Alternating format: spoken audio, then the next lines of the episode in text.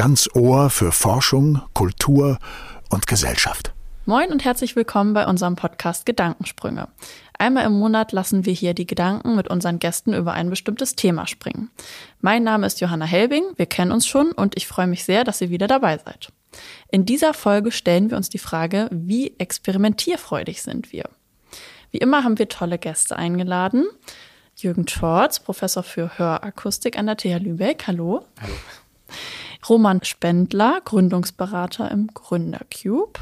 Hallo. Und Stefan Kuchel, Saxophonist, Jazzmusiker und Dozent für Saxophon und Improvisation an der Musikhochschule Lübeck. Hallo, danke für die Einladung. Sehr schön, dass ihr alle da seid. In der Vorbereitung auf diese Folge habe ich geschaut, was es für Erklärungen für Experimentierfreude gibt. Und ähm, Victionary sagt dazu, das Vergnügen an Versuchen, am Rumprobieren, am Erforschen von Neuem. Das war mir jetzt noch nicht konkret genug. Ich habe dann ChatGPT noch mal genauer gefragt und ähm, gefragt, was ist Experimentierfreude für den Menschen? Und ChatGPT hat mir gesagt, Experimentierfreude für den Menschen bezieht sich auf die Bereitschaft und den Enthusiasmus, Neues auszuprobieren, Erfahrung zu sammeln und sich auf unbekannte und ungewohnte Situationen einzulassen. Ich sehe Nicken, das ist schon mal gut. Ähm, Jürgen, meine erste Frage würde an dich tatsächlich gehen. Du bist ja seit 2005 Professor für Hörakustik und leitest auch den Junior Campus der TH Lübeck. Was ist der Junior Campus und was versteckt sich hinter eurem Leitsatz? Fragen, forschen und begreifen. Ja, den Junior Campus gibt es auch schon ziemlich lange, ja. seit 2006 mittlerweile. Ähm, also 18 Jahre, wenn ich richtig, mhm. wenn ich richtig rechne und hat sich zum Ziel gesetzt, junge Menschen, schon Kinder zu begeistern zum Experimentieren. Ähm, das heißt, wir wollen Interesse wecken, vor allen Dingen für MINT-Fächer, also naturwissenschaftliche, technische Fächer. Ähm, und wir sind davon überzeugt, dass man das nicht erst im letzten Schuljahr macht, kurz vorm Abi möglicherweise, dass da eigentlich die Interessen schon weitestgehend ähm, geprägt sind, sondern dass man sehr viel früher anfangen muss. Dass nämlich Kinder schon ihre Talente entdecken sollen und, und Anregungen bekommen und äh, ja, Ideen bekommen und auch beim Experimentieren äh, ihre Interessen entdecken und vielleicht auch ein Interesse für Naturwissenschaften und Technik entwickeln beim Experimentieren, beim Tüfteln, beim Ausprobieren. Ganz wichtiger mhm. Punkt. Ja, okay. Da kommen wir auch gleich nochmal äh, drauf zu sprechen. Ähm, Roman, ich habe in meiner Vorabrecherche festgestellt, dass du eine berufliche, sehr diverse Laufbahn hinter dir hast. ähm, vom Vertrieb über Start-up-Berater bis hin zur eigenen Gründung ja auch. Ähm, in welchem Job brauchtest du oder brauchst du besonders viel Experimentierfreude? Ähm, rückwärts gesehen in den Tätigkeiten. Das war während der 20-jährigen Selbstständigkeit im Consulting, wo ich im digitalen Marketing unterwegs war und wo man sich quasi alle ein bis zwei Jahre neu erfinden musste mit seinen Produkten, mit den Dienstleistungen, die man an die Kunden verkaufen konnte. Und dass man auch dann neu entwickeln musste und gucken musste, wo kriege ich eine Lösung her, was interessiert überhaupt, was wird verkauft? Und der Kunde ist ja gnadenlos, der kauft oder er kauft nicht. Und das kann als Selbstständiger sehr schmerzhaft sein. Da habe ich viel Experimentierfreude auch gebraucht in meinem Leben. Ja, ist das in der Musik auch so, Stefan? Ähm wenn ja, man den Kunden schon. zufrieden machen möchte. Ja, da geht es gar nicht um die Kunden, Zuhörer. Ja. Ähm, auch natürlich, klar. Ähm, aber wenn man in der Musik tätig ist und ich bin im Bereich eher Jazzmusiker und ähm, da spielt Improvisation eine große Rolle. Und da ist das eigentlich eine Voraussetzung, dass man experimentierfreudig ist. Mhm. Ähm, als Künstler an sich, das hier geht ja nicht nur in der Musik so, aber das, da ist man darauf angewiesen, zu forschen, neue Dinge auszuprobieren. Man sagt ja immer, wenn man als Künstler aufhört zu suchen und zu forschen, ist man eigentlich erledigt. Da ist die Kreativität dann nicht mehr gegeben.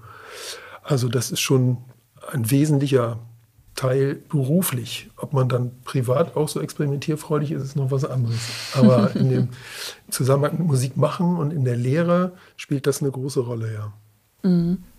Ja, ich würde mal davon ausgehen, dass es im Junior Campus auch so ist? Also was für Experimente macht ihr da? Ähm, die meisten sind zu bestimmten Themen, mhm. also dass wir dann Schulklassen einladen oder auch Kitas ähm, im Vorschulbereich einladen, zu bestimmten Themen zu kommen. Äh, Magnetismus beispielsweise.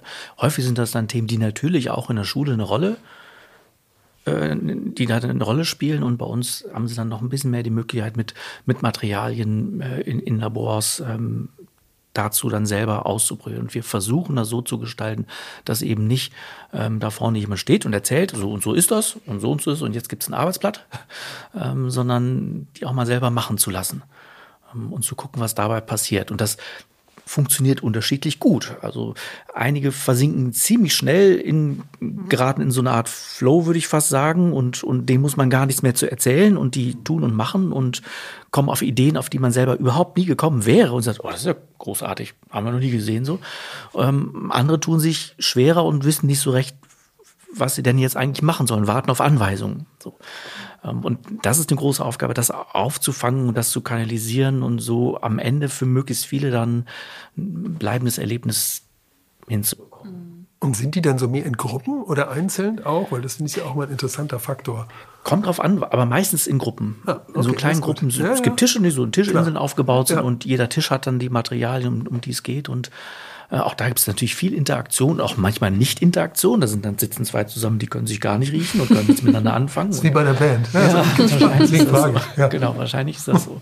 Genau. Und die Herausforderung ist dann sozusagen behutsam einzugreifen, wenn man denkt, es, es driftet irgendwie ab oder manchmal merkt man auch nach anderthalb Stunden, da ist dann teilweise die Luft raus oder der Bewegungsdrang wird ziemlich groß und ähm, was, also ich mache selber auch ab und zu Veranstaltungen zum Thema Akustik. Klar, liegt mir dann äh, fachlich nah, weil ich aus dem Bereich der Akustik hier ähm, äh, komme.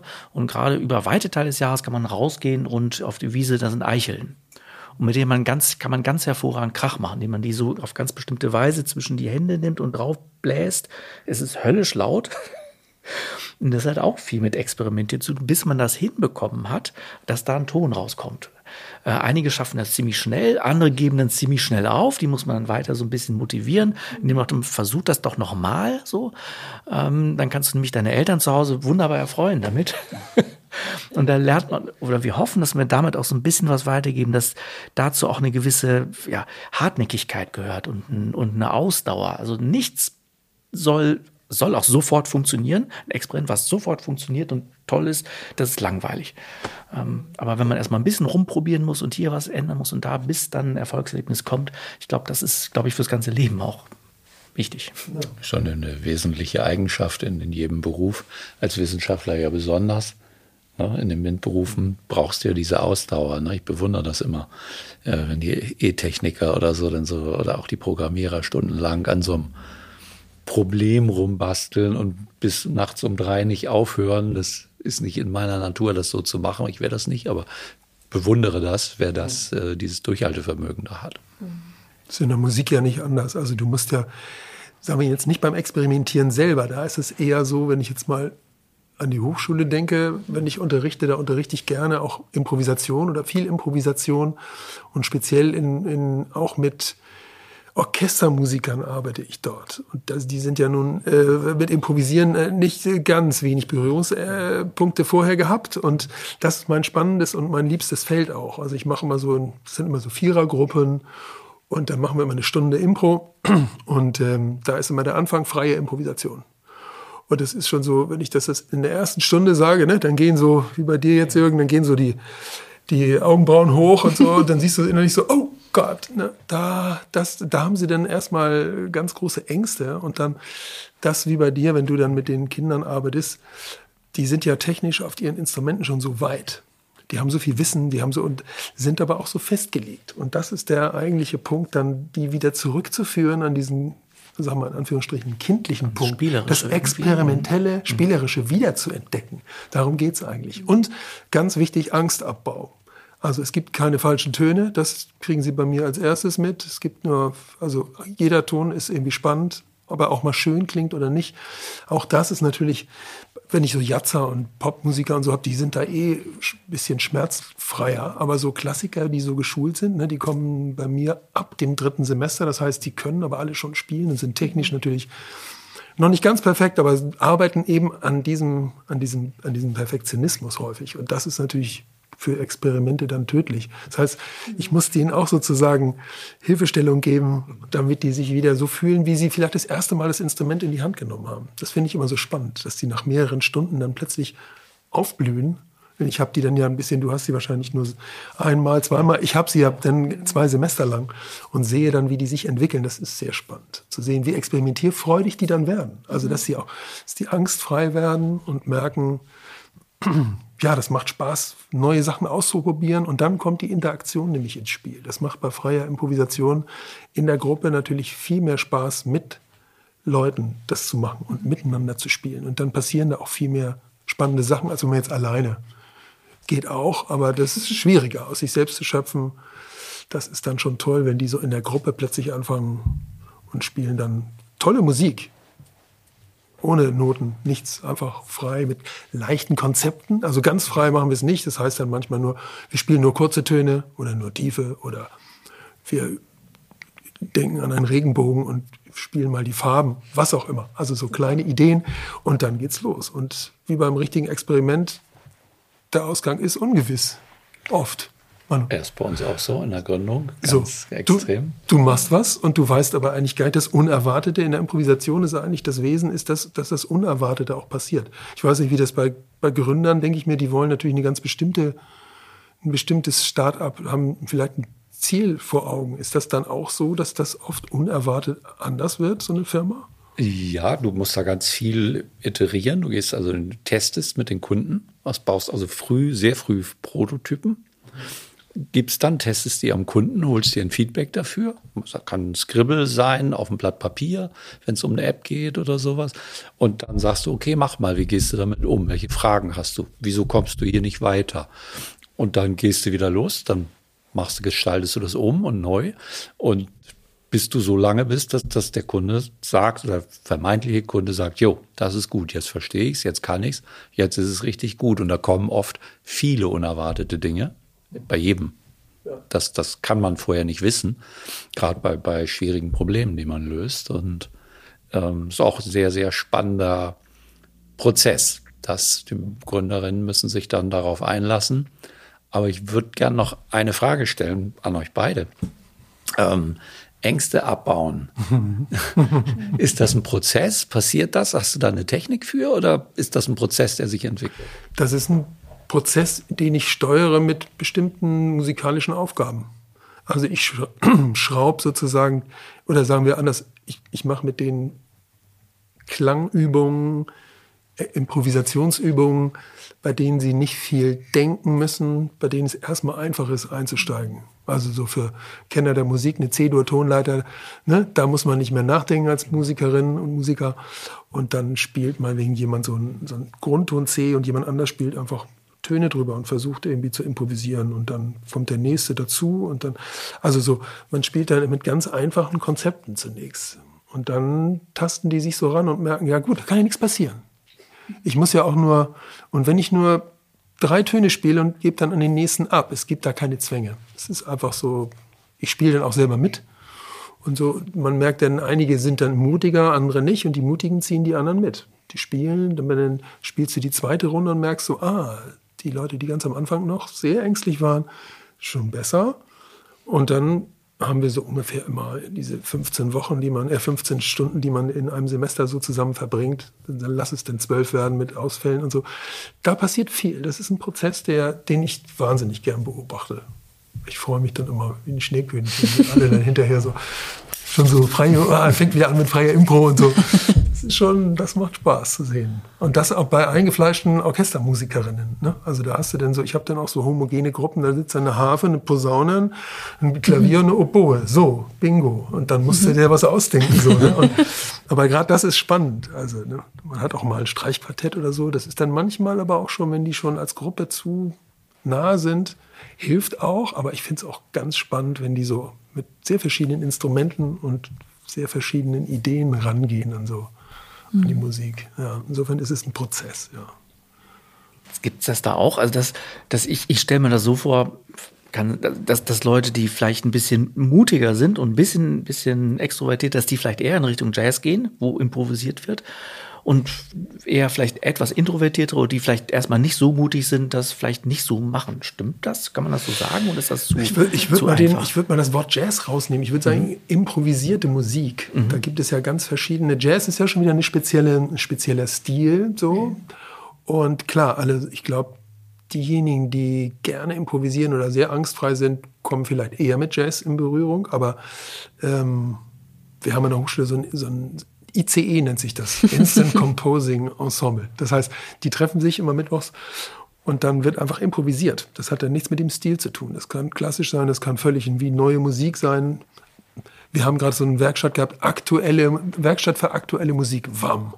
So und da sind halt die Leute, die die die dann sich da mehr trauen, mhm kommen dann auch in solche Ensembles und spielen da mehr und sind vielleicht dann später auch in ihrem Berufsleben auch ähm, in so Ensembles wie Ensemble Modern oder es gibt ja mittlerweile auch, auch ähm, im klassischen Bereich, ich nenne das jetzt klassischen Bereich, aber so in, wo Musiker und Musikerinnen beides machen, spielen notierte Werke, aber es wird auch improvisiert.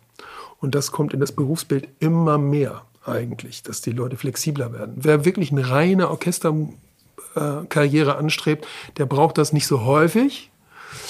Aber auch da merkt man, dass es wandelt sich. Wir machen das jetzt ja schon seit vor 15 Jahren in der Hochschule. Wir waren eine der ersten Musikhochschulen in Deutschland, die das als Pflicht eingeführt haben. Also die müssen. Wenn die das nicht müssten, glaube ich, würden wir weniger im Kurs haben, weil die Ängste dann siegen würden. Aber die müssen alle. Und dann ist es tatsächlich so, dass, dass die, die angstfreier sind, dann auch sich eher mal so in, bei mir dann im Jazz-Ensemble plötzlich, die, da dürfen auch die Klassiker kommen, die sitzen dann plötzlich bei mir im Jazz-Ensemble und sagen, oh, ich will hier mal ein bisschen reinriechen. Das ist schon so. Also, mhm. und die ganz, es gibt auch Leute, die finden das toll, aber das Interesse an Improvisieren und Experimentieren in diese Richtung ist dann, ist dann nach den Kursen dann auch ein bisschen vorbei. Das gibt es auch. Ist das beim Gründen auch so, dass da die eher die mutigen Leute, stell mir so vor, ne? Eher die mutigen Leute sagen, ich möchte nicht für jemanden arbeiten, sondern ja, das ist eine Grundeinstellung. Also so, du hast dann irgendwo in deinem Leben, bei den meisten die haben irgendwie so ein, so ein Role Model, wo immer es auch herkommt, kann aus der Familie kommen, kann aus, kann aus dem Umfeld kommen, die dann mal gesagt haben, hey, so möchte ich werden. Grundsätzlich, wenn wir in, in der Hochschule unterwegs sind, äh, von den wissenschaftlich Mitarbeitenden und Professoren, die, die haben erstmal eine große Abneigung. Die sagen, also, also bitte gründen das für mich nichts. Ich möchte ein sicheres Umfeld. Und ich spreche mit denen dann immer und sage, Mensch, ey, A, tut's gar nicht so weh. Und es gibt ja an der Hochschule ist eher jetzt sicher ein Safe Space, wo man sich mhm. ausprobieren kann. Äh, wo es geht ja nicht um, um Hop oder Top. Ähm, und wir aber die wissenschaftlichen Mitarbeitenden bei den Deep Tech Gründungen unbedingt brauchen, weil die sich ja fünf Jahre während der Promotion damit befasst haben. Aber wenn man denen, und ich sage immer, ich mache das immer so scheibchenweise im Gespräch dann, ich sage zu denen dann, stell dir mal vor, da käme jetzt einer um die Ecke, der würde das richtig treiben, das Thema, der macht das Vollzeit, hättest du dann sechs bis acht Stunden die Woche dafür. Und das können sich wieder viele vorstellen, wenn sie sagen, oh, da kann ich ja meine Sache weitermachen und stellen mein Wissen aber zur Verfügung. Und äh, das ist jetzt, äh, die ist nicht, nicht einfach zu kreieren, so eine Geschichte. Aber das ist so, so eine Möglichkeit, denen die Angst zu nehmen, weil sie dann können ja weiter mhm. an der Hochschule beschäftigt bleiben. Das haben ja viele von denen noch angestrebt, also gerade bei den ProfessorInnen. Die, die haben sehr viel dafür gegeben, um, um auf diese Position zu kommen. Und das, die wollen die erstmal nicht abgeben, dass das Sicherheitsbedürfnis höher als die, die Neugier und Gründung. Also es sind eher ähm, die Mutigen, aber es ist etwas, was man 100 Prozent mit allem, was man da machen muss, lernen kann. Also wenn man das will, intrinsisch motiviert ist, dann kann man da wirklich eine Menge, Menge gestalten, sich selbst auch entwickeln. Also es gehört zu einer Gründe immer dazu, dass die Persönlichkeit sich entwickelt und deine Skills entwickelst du. Und mhm. Ja. Ich habe jetzt so ein bisschen mitbekommen, in der Musik stärkt man auch den Willen zur Experimentierfreude durch die Gemeinschaft, die Gruppe, Ängste überwinden.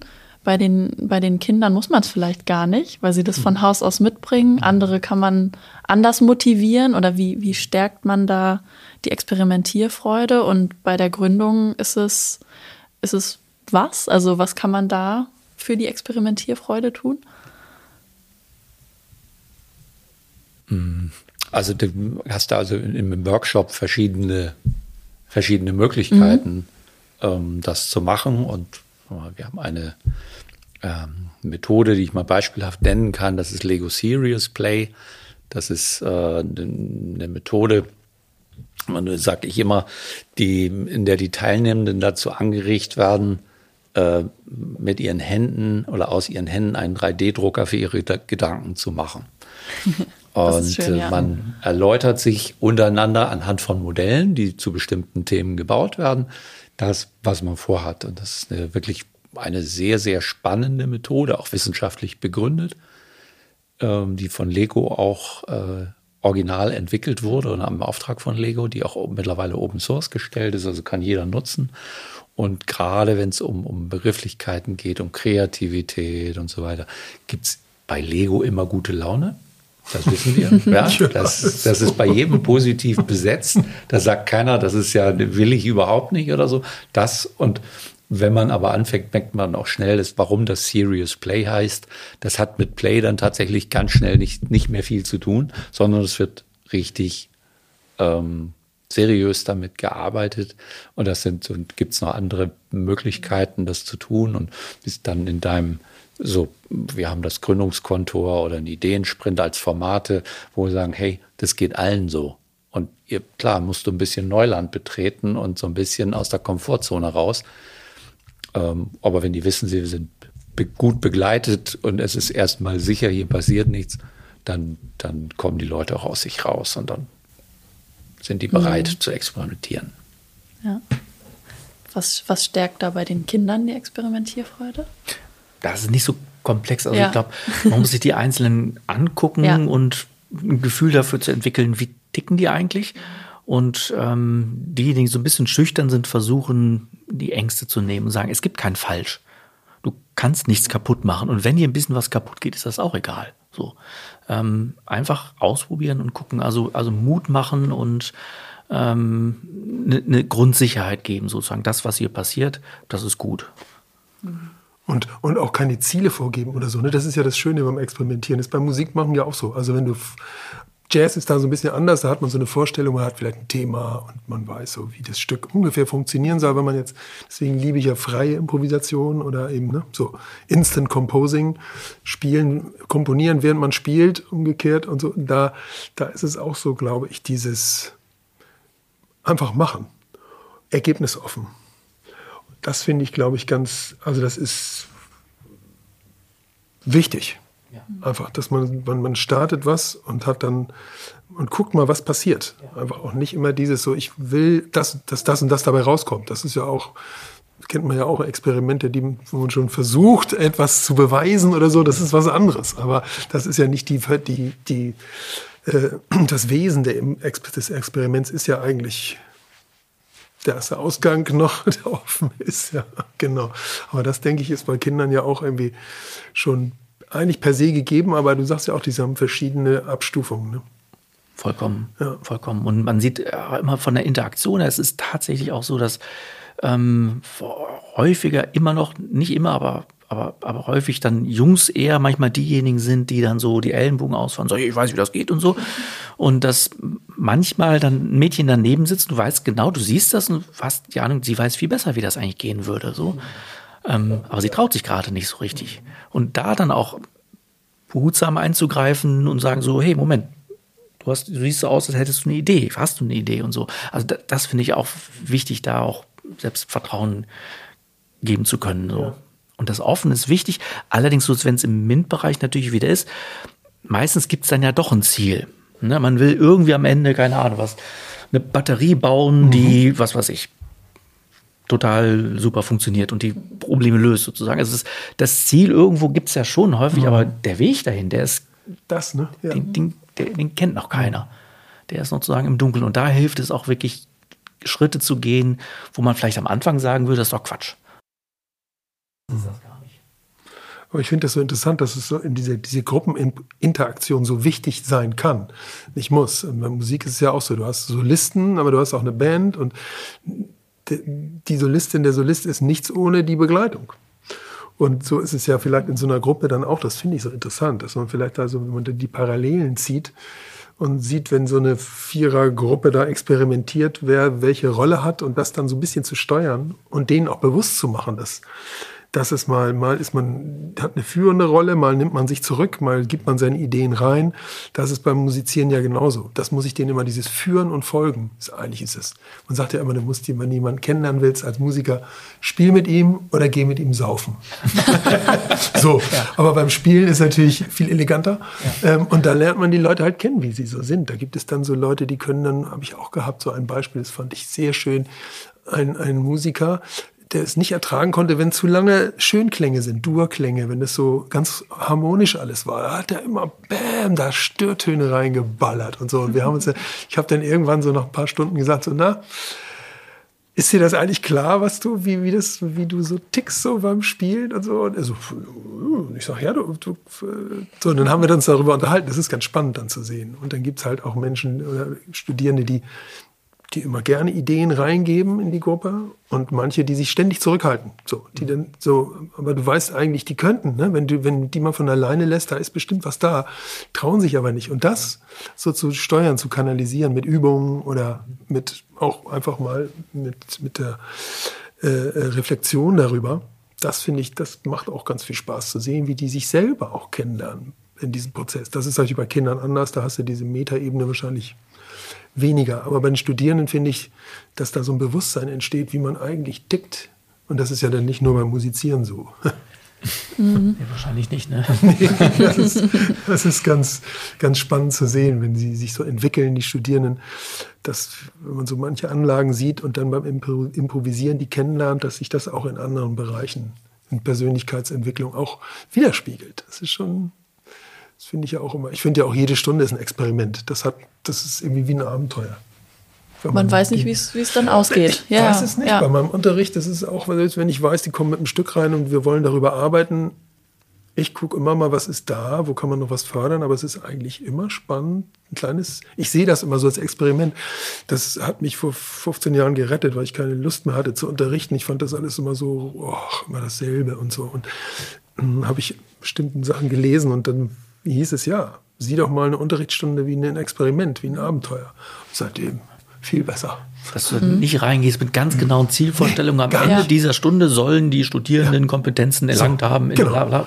Das kann man ja. sich alles so ein bisschen als Vorbereitung ist schon gut, dass man so eine kleine, ich bereite mich schon auf meinen Unterricht vor, aber, aber es ist dann, manchmal passieren halt Dinge und es ist dann viel spannender. Mhm. So, das finde ich. Für alle wahrscheinlich. Für alle. Für alle. Ich finde das bemerkenswert, weil das ja komplett andere Spielwiesen sind, die ihr habt. Das, das ist aber total zum Innovations- und Gründungsprozess ähnlich, passt. Ja, ja, ja. Wir versuchen also auch, wir setzen diverse Teams zusammen. Also wir achten immer drauf, dass die wirklich diverse Perspektiven haben. Also mhm. vom Auszubildenden bis zum CEO ja. kann das alles dabei sein. Je diverser, desto besser ist das Team sogar, weil diese Perspektiven diese anderen, die du auch jetzt bei der Improvisation genannt hast, die bei den Kindern wahrscheinlich auch so sind, das, ist, das bringt wirklich die, die neuen Perspektiven und Ergebnisse dann, die man vorher nicht erwartet. Und es ist immer das Spannendste, wenn was wirklich Unerwartetes bei so einem Workshop dann rauskommt. Meistens sind es Workshops bei uns, wo man dann sagt, nee, wäre man, wär man so nicht drauf gekommen. Das sind tolle Erlebnisse. Ja. Und bei dir dann wahrscheinlich Genau, ja, man Musik könnte so, man, solche, man könnte es natürlich mit Musik verbinden. Also man so ein Quartett spielen lässt und während so eines Workshops und, und wir dann so ein Gesprächskonzert spielen und sagen, was eigentlich unsere Rollen sind. Also wenn man so Jazzmusikern oder Improvisateuren zuhört, ist ja für viele Menschen, dann denkst du so, da passiert ganz viel, aber was, wie die Struktur, die Interaktion wirklich aussieht, was da wirklich passiert, wissen ja viele nicht. Wenn man das dann mal erklärt, ist das schon, vielleicht sind das so Parallelen, versteht man vielleicht in so einem Gründungsteam auch mal anders, wie das ist so ähnlich wie die Musik, was dann erklingt, wie das funktioniert, wer welche Rolle übereinander legen. Also. so, ne? Ja, ja. Das, schon, also, das, äh, das wäre mal ein spannendes Experiment. Ja, es tun das sich mal so. Experimente auf hier. Weil ich habe das gemacht für Teamworking Theater, die, es gab, es gibt eine Metaplan, hieß die Firma mal, und die haben, haben dann ähm, Coachings gemacht für, für eingefahrene Teams, so, ne, wie das so ist, Team, Teamworking für, für Firmen, wo dann meistens ein Chef oben war und dann so Hierarchien zu, zu steil waren und so, dann haben die halt immer Theater als, ähm, als Mittel gehabt, um diese Strukturen aufzubrechen. Und wir haben dann immer zwischen den Theaterszenen Musik gemacht. Und das war so ein bisschen auch, weil wir halt Jazz gespielt haben, dachte ich, das passt ganz gut. Das war jetzt, wir haben es dann nicht thematisiert, aber es hatte so diesen, irgendwas springt bei dieser Musik dann auch über in so einem, in so einem Prozess. Weil man sieht, dass die Leute einfach, wenn man musiziert, dann improvisiert einer, es passieren so Sachen untereinander. Man merkt dann doch, wenn man aufmerksam ist, das ist nicht abgesprochen. Das ist jetzt, das passiert in diesem Moment. Mhm. Und das ist wichtig. Und damit kann man was steuern. Das ist ja bei euch genauso, wenn man so ein, wenn man in so einem Team arbeitet, als die ganzen Ideen und so, das ja auch eine andere Perspektive reinzubringen, dann plötzlich oder auch was Unerwartetes ja, zu genau. machen oder so. Ne? Das ist, das bringt ja dann die neuen so. Lösungen und so ist es ja. ähm, in anderen Geschichten ja auch. Und dann den Prozess steuern kannst, musst du schon dann auch Erfahrungen haben und damit umgehen können. Aber dann sagen die Teilnehmenden das auch hinterher, dass sie das nicht erwartet haben, dass das so sich so ergibt. Sagen das die Kinder auch manchmal, wenn du oder, oder deine Studierenden, wenn du mit denen experimentierst, ist, dass die froh sind, dass was Unerwartetes passiert oder ist es für die eher so, ups? Eher so. Ja. Ups. Eher so. ähm, und das sind aber auch die Dinge, die dann, die dann hängen bleiben, glaube ich. Ganz so eine, mhm. eine total glatte Stunde, wo nichts Unerwartetes passiert, die so. versickert da irgendwo ja. im, im, Hinterkopf. Genau. Wo äh, eigenartige Dinge passieren, die vielleicht keiner mhm. erwartet hätte, ich glaube, das haben die dann noch lange Zeit in Erinnerung und mhm. das, die sind prägend. Das ist toll. Hast du da ein Beispiel im Kopf, was äh, mal passiert ist oder wo ihr improvisieren musstet, auch beim Junior Campus? Boah. Nee, so spontan, ja. so spontan bin ich nicht.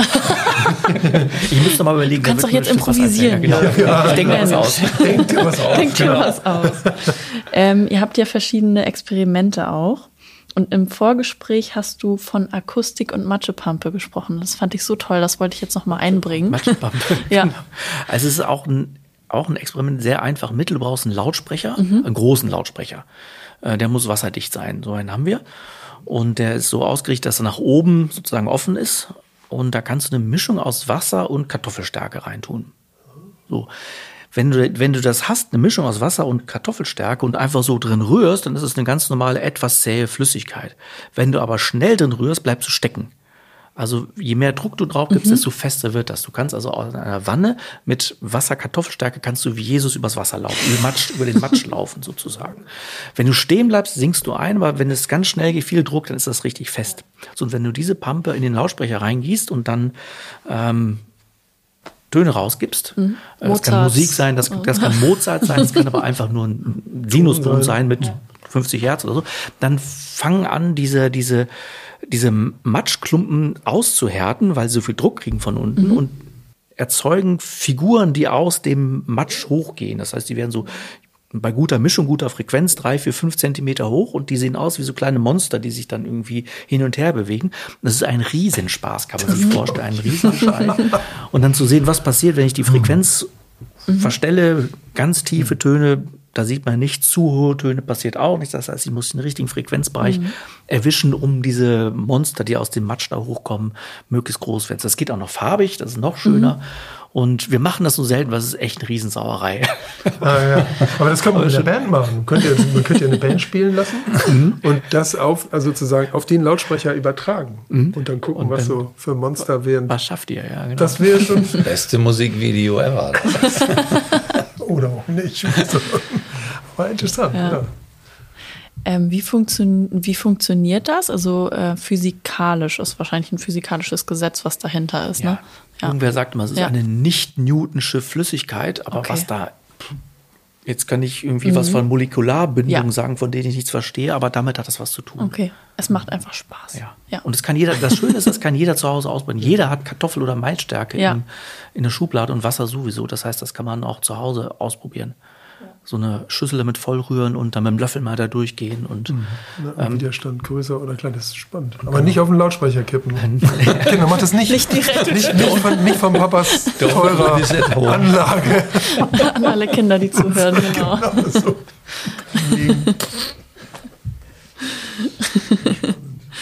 ja. Ähm, ich habe mir in Vorbereitung auf den Podcast auch die Frage gestellt, was schwächt denn Experimentierfreude? Also wir haben jetzt viel darüber gesprochen, was stärkt das? Die Gruppe einfach ausprobieren, bestimmte Formate wie Lego Serious Play. Was, was schwächt die Experimentierfreude? Bestimmte Momente, Erfahrungen. Räume. Räume? Räume. Okay. Mhm. Ganz spannend. Es ist tatsächlich, ja. also es ist bei uns so, ich kenne es von, von Workshops, ähm, wir hatten die letzten zwei Tage ähm, Strategiesitzung vom Vorstand für digitale Wirtschaft in Schleswig-Holstein. Da bin ich seit lange, sehr lange schon engagiert. Und da hatten wir so ein U. Und dann saßen wir so mit 13 Leuten und dann wurde hm, so geredet. Und mhm. eine Kollegin hat dann gesagt, nee, das würde ihr jetzt überhaupt nicht gefallen, weil 80-20-Regel gibt es ja immer so drei, vier, die gestalten dann so einen Tag komplett durch und die anderen, die schweigen. Und dann haben wir gesagt, okay, dann machen wir mal einen Methodenwechsel. Also in dem Raum. Also der Raum wurde nicht besser, aber wir haben Methodenwechsel gemacht, haben dann mit Metaplan gearbeitet, in Kleingruppen gearbeitet, Ergebnisse zusammengetragen, wir haben uns bewegt. Und plötzlich kamen alle TeilnehmerInnen zu Wort, mhm. konnten sich einbringen. Jeder mhm. hatte das Gefühl, er ist dabei. Und wir haben dann uns im Raum geändert also man kann dann ohne weiteres nicht so einen Raum umbauen. Aber wenn man wirklich, muss man mal beobachten, so ein Raum ist, wo so ein U aufgebaut ist oder die klassische Schulsituation in der, in, mhm. in, in der Vorlesung ja. oder sowas, da, da, da entsteht nichts. Und wenn man dann so andere, so kreative Räume sieht, so Coworking Spaces oder diese Lab-Räume mhm. oder sowas, da entstehen ganz andere Sachen, weil man die Umgebung eine andere ist und das gibt und nimmt. Und das sind so Räume, Auswahl der Räume, ich achte da persönlich immer sehr drauf, ähm, dass das ja einen kreativen Einfluss schon haben kann. Ja, also was ist Hemd sind strenge Vorgaben, strenge Hierarchien. Ne? Wenn da irgendwie jemand, der oben in der Hierarchie steht, irgendwas sagt, dann traue ich mich ja nicht, irgendwie was dagegen zu sagen oder andere Ideen, sondern mhm. dann sehe ich zu, mich so zu verhalten, wie ich glaube, dass der oder die das will. Ja. Perfektionismus. Mhm. Versuchen perfekt zu sein oder es sehr, sehr gut zu machen, ist in der Musik. In der, also ist es ja für Solistinnen in der klassischen Musik oft erstmal das Ziel. Perfekt, es muss perfekt gespielt werden. Darüber beschweren sich auch viele. Es gibt auch Musiker, die sind, Pogorelic, der Pianist, ist ausgestiegen aus dem Zirkus. Ivo, der ist jetzt wieder da, fand ich interessant. Die gesagt, mir ist das zu perfektionistisch. Wenn ich auf der Bühne Fehler mache beim im, im Klavierkonzert, dann wird mir das hinterher in der Kritik angekreidet. Ich kriege dafür Ärger. Das ist, das ist doch keine, das ist doch, wir sind ja hier keine, keine Fabrik. Und der ist aus, hat gesagt, ich habe keinen Bock mehr. Ist ausgestiegen aus dem, aus dem Live-Zirkus. Fand ich eine klare Entscheidung für ihn so. Und viele machen das natürlich mit, aber man strebt dann schon auf eine gewisse Weise nach Perfektion. Aber die Experimentierfreude, das hört man aber auch von klassischen Musikerinnen, dass die sagen, nee, die muss bleiben. Und man kann es tatsächlich, wenn man genug Standing hat, man darf eben keine Angst haben, kann man das auch verbinden. Also, aber im Prinzip finde ich, Perfektionismus ist immer der Feind von, von dieser freien, angstfreien Atmosphäre, die man zum Experimentieren ja, braucht. Weil es auch was von Drill hat. ja. Heißt, ne? ja. Also mhm. würde ich das deutsche, das deutsche Mindset dazu bringen. Wir müssten ja gesamtgesellschaftlich, wir benötigen unheimlich viel Innovation die nächsten Jahre. Also Klimawandel und diese Sachen werden wir nicht beherrschen können, wenn uns nicht neue Sachen einfallen. Und diese disruptiven Geschichten, die kommen immer von außen ins System. Das System aus sich heraus erfindet sich nie neu. Das kommt immer von außen. Und äh, aber es gibt tatsächlich die, im, im Deutschen viel Zögerlichkeit, Zaghaftigkeit. Wir müssen Projekt oder Konzept oder so muss erst perfekt sein, bevor es nach außen geht. Und das können wir uns im Augenblick überhaupt nicht mehr leisten. Das ist so, so ein gesamtgesellschaftliches Hemmnis, äh, was wir, wir alle spüren und wir bräuchten es viel mehr. Als viel mehr Mut zum Improvisieren, ja. Mut zum Experimentieren, ja, ja ohne angstfreier Raum, Angstfrei, also auch ja. Scheitern muss erlaubt sein. Und ja. fragtest eben, was dann noch so ein Hemmnis wäre, finde ich, äh, implizite Regeln. Ich erinnere, dass man meine mhm. erste Arbeitsstelle in einem Versicherungskonzern, da hat denn sich der Chef hingestellt und gesagt, ja, äh, sagen Sie mal alle offen Ihre Meinung. Und die implizite Regel war, wenn hier einer was sagt, dann geht es ja, aber toll. richtig zur Sache. Das sind diese impliziten Regeln, ja. diese geheimen Regeln, die unausgesprochenen, mhm. das ist, die, auch ein Hemmnis. die liegen ja nicht offen hin, aber es ist ein Hemmnis dafür. Ja. ja. Mhm. Merkt ihr das beim Junior Campus auch, welche Personen vor den Kindern stehen? Macht das auch einen Unterschied? Unbedingt. Weil es fiel ja gerade das Wort strenge Hierarchien, Chefs. Was ist da ein Hemmnis? Unbedingt. Ähm, klar, die, die Person, die da vorne die das ja doch irgendwie moderiert und, ja. und begleitet, wie auch immer, die hat natürlich einen großen Einfluss, weil ja. das ist ja erstmal die, die da die ganze Atmosphäre zunächst mal, mhm. zunächst mal prägt. Und da bin ich froh, dass wir da Menschen dabei haben, die auch sozusagen einen pädagogischen Hintergrund haben. Auch jemand, der viel Erfahrung hat mit schwierigen Jugendlichen, er sagt mhm. mal erlebnisorientierte, also der viel in der Jugendhilfe gearbeitet hat und mit auch echt ja. mit den harten Jungs so, hat dann jahrelanges Training mhm. äh, gehabt und das kann er da auch gut umsetzen. Ja. Also ne, wenn dann Situationen kommen, ähm, wo er merkt, irgendwie hier passiert gerade was Seltsames, so, dann kann er und andere auch da sehr, sehr gut mit, mit umgehen und das, mhm. und das wieder einfangen. Was mir zum Beispiel total schwer fällt. Also mhm. ich bin froh, nicht Lehrer sein zu müssen an der Schule. Diese ganzen Disziplinierungsgeschichten würden mich fertig machen. Mhm. ja. ja. Okay. Und wenn man da, äh, ihr habt ja auch viele studentische Hilfskräfte, mhm. oder? Mhm. Das mhm. macht ja bestimmt auch was aus, oder? Klar, wenn jemand ist, der altersmäßig näher dran ja. ist an den, an den, an den Schüler, Schülerinnen, das hilft natürlich. Ne? Das, mhm. Äh, erstens öffne ich mich der Person leichter und habe zugleich auch so eine Art Rollenmodell, was uns auch wichtig ist. Guck mal, da ist jemand, der ist nur ein paar Jahre älter als ich und der oder diejenige äh, macht jetzt hier dies oder jene Sache. Das ist mhm. ja mal mhm. spannend. So. Mhm. Insofern und ist uns das auch. Studiert das und das. Richtig, was, genau. Ah, das kann ja. ich vielleicht mhm. auch machen. Ja. ja. Ja, genau. Mhm. Und es uns da dann auch wichtig ist, dass wir eine, eine, Mischung haben, auch dass das Studenten, Studentinnen sind, um zu transportieren. Es ist egal. Es ist mhm. Ja, und je jünger, glaube ich, die Moderat Moderatorinnen sind oder auch An Anleiter, desto mehr Mut hat man vielleicht auch, neue Wege zu gehen. Weil wir, ich meine, ich merke das ja auch. Ich habe auch meine eingefahrenen Wege und meine Vorstellungen und ich werde ja jede Woche dann neu überrascht. Mhm. mhm. Mag ich ja auch von den Studierenden, die dann plötzlich ganz neue Ideen reinbringen. Und, und ich bin jetzt, war jetzt gerade, das war so lustig, weil das passte so, als die, mhm. die Einladung kam zu diesem Thema, ähm, habe ich mir natürlich, da hatte ich zwei Sachen auf der Agenda, die ich mir angucken wollte, nämlich neue Konzertkonzepte dieses WAM, ne? äh, äh, Werkstatt für, äh, für aktuelle Musik.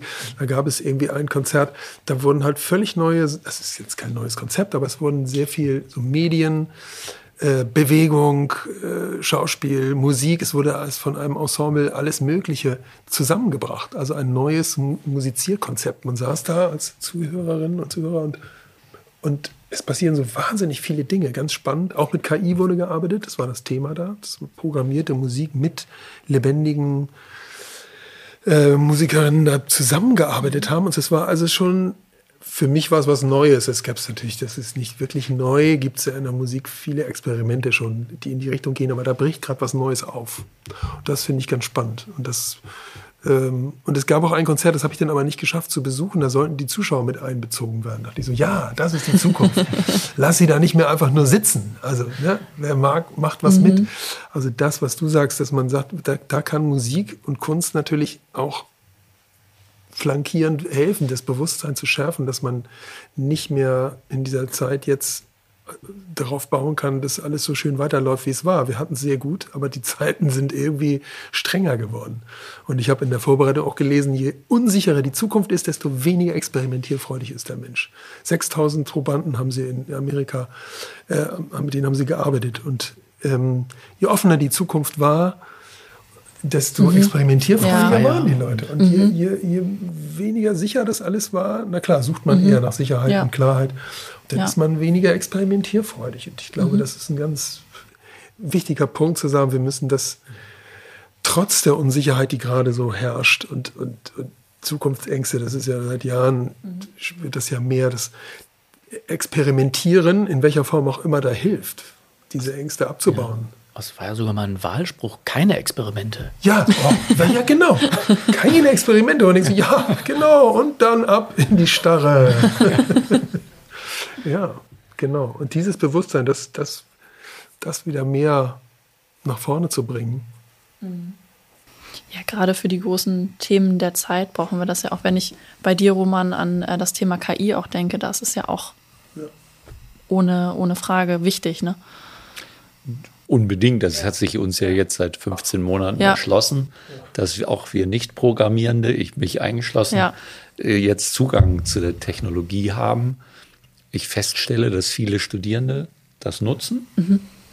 Aber wenn ich dann in den Workshops mit denen bin und frage, wie nutzt ihr es mhm. denn, dann stelle ich fest, dass sie es noch nicht gut nutzen. Mhm. Das heißt, was? Also warum nicht gut? Ähm, wenn du jetzt mit diesen Large Language Models, mhm. mit generativer KI arbeitest, dann musst du denen eine genaue Vorgabe geben, so ein Rahmen, Prompting nennt sich das.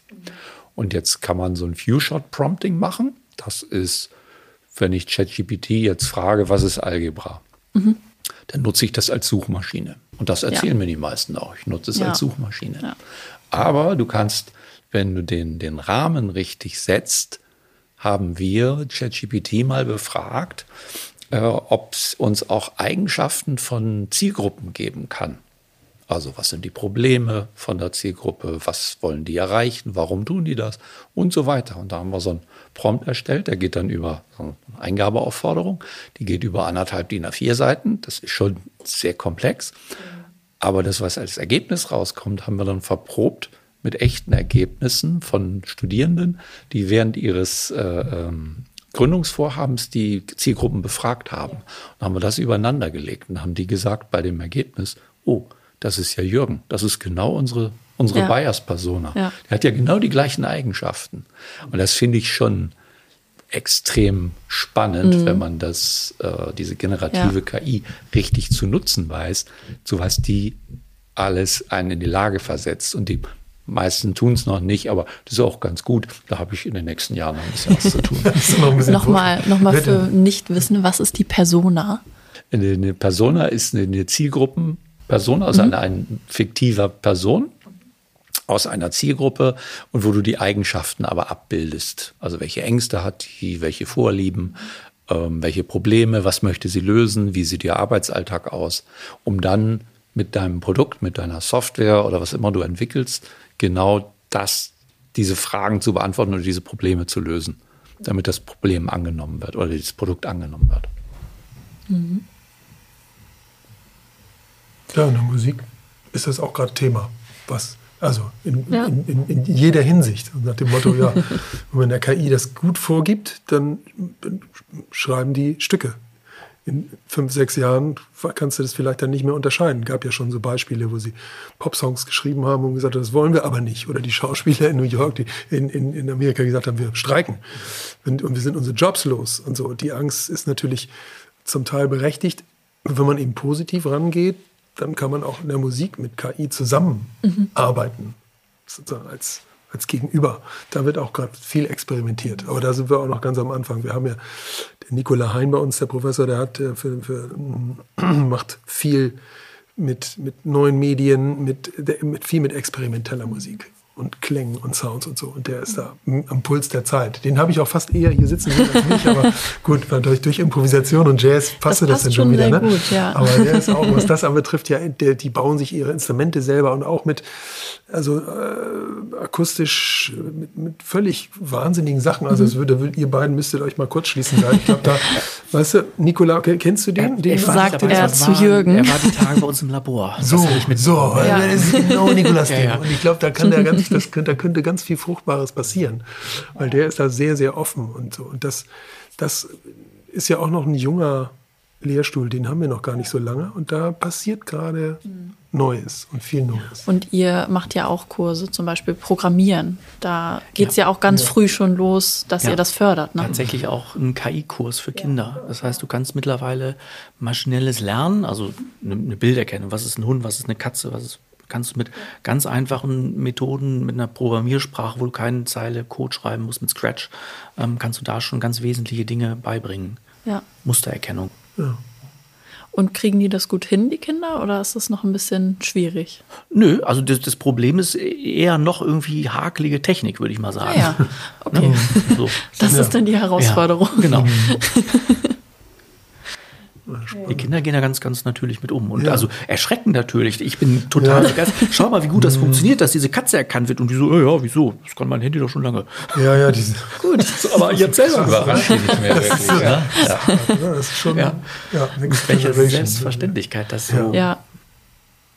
ja.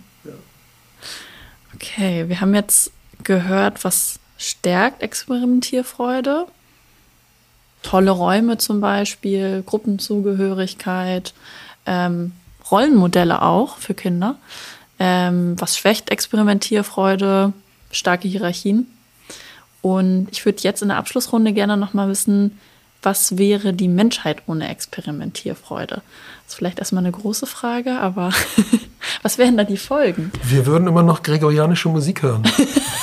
Das sage ich immer zu meinen, zu meinen Studierenden. Wenn wir, wenn ihr, also ein Beispiel ganz konkret, wenn die improvisieren, auch im Jazzbereich oder so, äh, und, und sie spielen Töne und die sind ein bisschen, die finden sie selber schräg oder auch nicht. Und ich soll das dann gucken, sie manchmal so, als sollte ich das beurteilen. Dann sage ich so, ich kenne keine falschen Töne. Mir muss das ja nicht gefallen, was du spielst. Wenn, wenn, wenn, das, wenn diese Experimentierfreude nicht gewesen wäre, dann würden wir heute alle immer noch schön nur diese Mollakkorde und du, wir würden immer noch im 19, 9. Jahrhundert verharren, weil die Durterz und eine Dominante war damals schon, also Dinge, die heute, die waren verboten. So. Und irgendwer muss ja mal experimentiert haben und sich den Ärger äh, eingehandelt haben nach dem Motto, das kann man so nicht machen. Jede neue Musikrichtung hat man ja, kennt man ja, das, die haben alle Prügel eingesteckt. Also mhm. immer wenn sie die, ne, auch, auch, Mozart und Beethoven und alle, die haben, war immer die, die, das Althergebrachte wurde aufgebrochen. Das war eigentlich in der Kunst, ist das, glaube ich, Grundvoraussetzung. Und ich glaube, das kann ich aufs Leben übertragen. Ohne das würden wir noch in der Steinzeit hocken, oder? Ja, also, also mir liegt es auf der Zunge zu sagen, ja, vielleicht gregorianische Gesänge, aber wenn maximal in Felle gehüllt. Maximal, genau. Der Rest wird nämlich noch im Fell da sitzen. Ja. ja. ja. Was denkst du darüber, Jürgen? ja, eigentlich ist alles gesagt. Das ist also, alles ist, gesagt, ist, ja. Ähm, manchmal macht es mir auch so ein bisschen, bisschen Sorge, so in dem Sinne, dass, dass das die Menschheit in Anführungsstrichen so weit gebracht hat zu einer Situation, wo wir jetzt gerade sind. Also ob das so eine ideale Situation ist und ob wir uns so auf die Schultern klopfen können und sagen, alles, alles gut gemacht bisher, kann man Zweifel haben. So, also ich hoffe, dass uns unsere Experimentierfähigkeit nicht noch weiter bringt, dass wir irgendwann in einer Welt leben, die gar nicht mehr so die ist, die wir, auf, die wir, auf der wir sein wollen. Ja, also eher Experimentierfreude für etwas Positives einsetzen was wäre das bei dir, Roman? Weißt du ja vorher nicht, ob ja. das positiv ja. oder ja, negativ ist. Das ist jede neue Entwicklung hat, Dove, hat, hat, oder jede Medaille hat zwei Seiten. Und mhm. ich glaube, es wären realistisch gesehen eine Menge Dinge, eine Menge Sachen, die wir haben, die wir um uns herum sehen, einfach nicht da. Das wäre die logische Konsequenz. Ähm, und, und ich würde auch eher dafür plädieren, mehr mehr Räume dafür zu schaffen, wo immer das auch jetzt stattfindet. Ob das in, in, in Vorlesungen ist, da ist das ja gewünscht, ihr regt die Leute ja an mit, mit euren Sachen. Das ist bei uns, bei den GründerInnen, ähm, Gründungspersonen auch so, dass wir sie anregen und mehr Räume schaffen. Und ich glaube, ich glaube, in den, in den, in den wenn ich es aus Business-Kontext beziehe und die Schulen, die müssen mehr aus meiner Sicht mehr zulassen, also auch mehr eine Fehlerkultur zulassen. So, da sind wir Deutschen doch, ne, neigen doch zum Perfektionismus, haben da so unsere Idee, wie was funktionieren muss. Und die, die Kinder per se, wie der Jürgen das schon gesagt hat, die sind erstmal neugierig und völlig unverbraucht gehen die da ran und, und ohne Vorurteile und machen. So, und, und das wird uns dann abtrainiert. Da geben sich die Lehrer in den Schulen ja viel Mühe, einem das abzutrainieren. Mhm. Und du an, musst dann den MusikerInnen das wieder beibringen.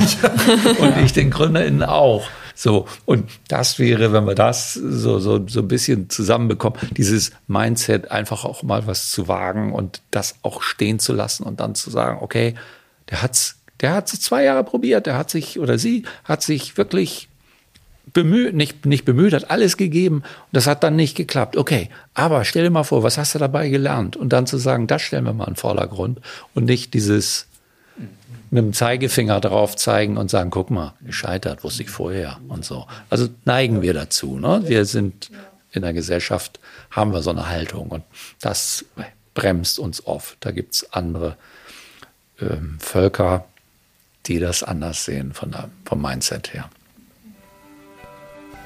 Sehr schön.